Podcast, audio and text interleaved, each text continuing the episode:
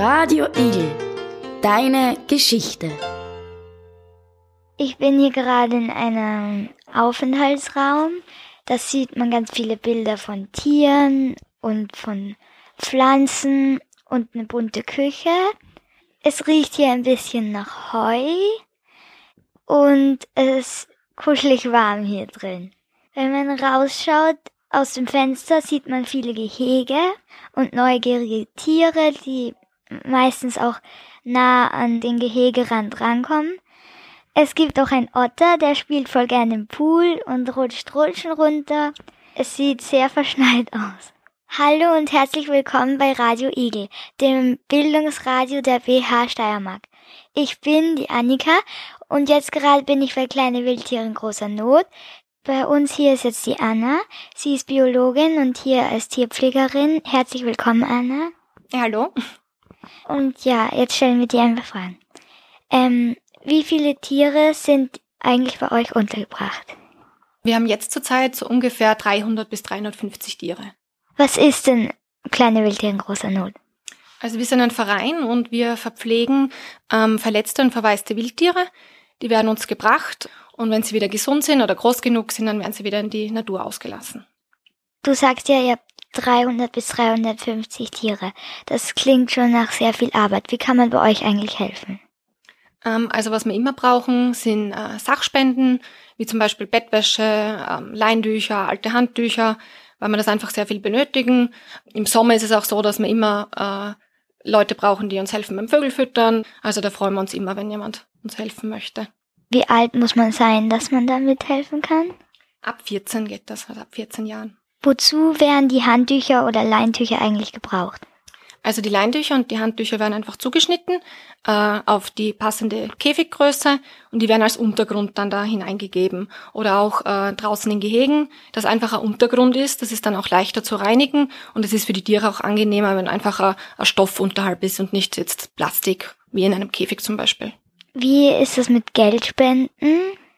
Ja, also das, da wir ein Verein sind, der von den Spenden und Mitgliedsbeiträgen abhängig ist, ähm, benötigen wir natürlich immer Geld, weil einfach die Futtermittel, die Medikamente ähm, sehr viel kosten und dadurch benötigen wir immer recht viel.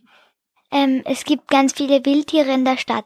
Wieso zieht es sie eigentlich so in die Stadt und habt ihr dadurch eigentlich auch mehr Arbeit? Genau, also natürlich äh, gibt es viel Nahrung für die Tiere in der Stadt, aber auch viele Gefahren. Also die Straßen und die Autos oder Glasscheiben sind einfach viele Gefahren für die Wildtiere und dadurch äh, bekommen wir auch viel rein. Noch ein Grund ist einfach, dass Tiere in der Stadt den Menschen auch mehr auffallen. Wenn jetzt zum Beispiel ein kleiner Babyvogel auf der Wiese sitzt, ähm, wirkt das nicht gleich bedrohlich. Aber wenn natürlich ein kleiner Vogel auf der Straße sitzt, ist das auffällig. Und in der Stadt, da mehr Menschen vorkommen, äh, sehen auch mehr Menschen, eben verletzte oder verwaiste Tiere. Wie reagiert man eigentlich richtig? Was sind da die Grundregeln, wenn man ein verletztes Tier sieht? Hm, zuerst einmal würde ich sagen, dass man das mal beobachtet. Dass man schaut, äh, also nicht sofort hingreift, sondern mal beobachtet, wie ist das überhaupt? Und wenn man sich dann unsicher ist, dass man einfach anruft, wie bei uns zum Beispiel, wir haben eine 24-Stunden-Notrufnummer und dass man das schildert. Also nicht gleich hingreifen und einpacken, sondern mal beobachten und dann anrufen am besten. Kannst du uns eine Geschichte zu einem eurer verletzten Tiere erzählen? Mm, ja, da gibt's einige Geschichten. Ein Beispiel wäre äh, bei einem Reh vor zwei Jahren. Es hat zwei gebrochene Vorderbeine gehabt, haben wir wirklich wochenlang, monatelang gepflegt und dann beim Auswildern, wenn man dann sieht, wie das Reh rennt und wie es wieder in der Natur draußen ist, wo es hingehört, das ist wirklich das Schönste. Macht dich das denn nicht auch traurig, wenn du dich wieder verabschieden musst? Nein, eigentlich gar nicht, weil es einfach so richtig ist. Also die Tiere kommen aus der Natur und gehören dort wieder hin. Es ist eigentlich wirklich nur schön, wenn man sieht, wenn sie wieder draußen sind. Aber ähm, wenn ein ganz kleines Reh zu euch kommt und das ähm, dann wieder ausgesetzt wird, ähm, dann ist es ja ziemlich schwer, dass es dann wieder in der Natur überleben kann, oder? Mm, das ist so, wenn Wildtiere alleine aufwachsen und nur den Menschen kennen. Dadurch kann es dazu kommen, dass sie eben fehlgeprägt sind und dann in der Natur nicht mehr alleine lebensfähig sind.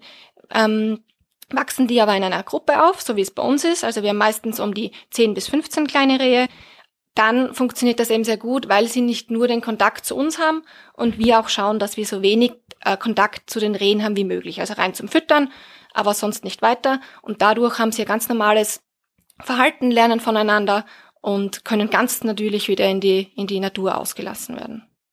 Okay. Abschließend noch eine Frage. Was wäre dir denn noch wichtig jetzt zu ergänzen?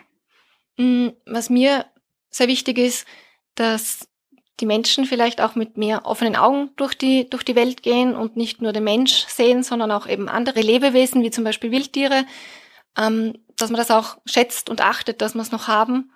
Was ich mir selber wünsche, ist eben, dass es mit dem Verein da immer weitergeht, dass wir weiterhin die Möglichkeit haben, den Tieren zu helfen und sie dann wieder freizulassen. Ja, das ist das, was ich mir eigentlich am meisten wünsche. Danke. Danke für das Interview und dass du dir Zeit für uns genommen hast. Gerne, habe ich gern gemacht. Radio Igel. Meine Geschichte, meine Geschichte, meine Geschichte.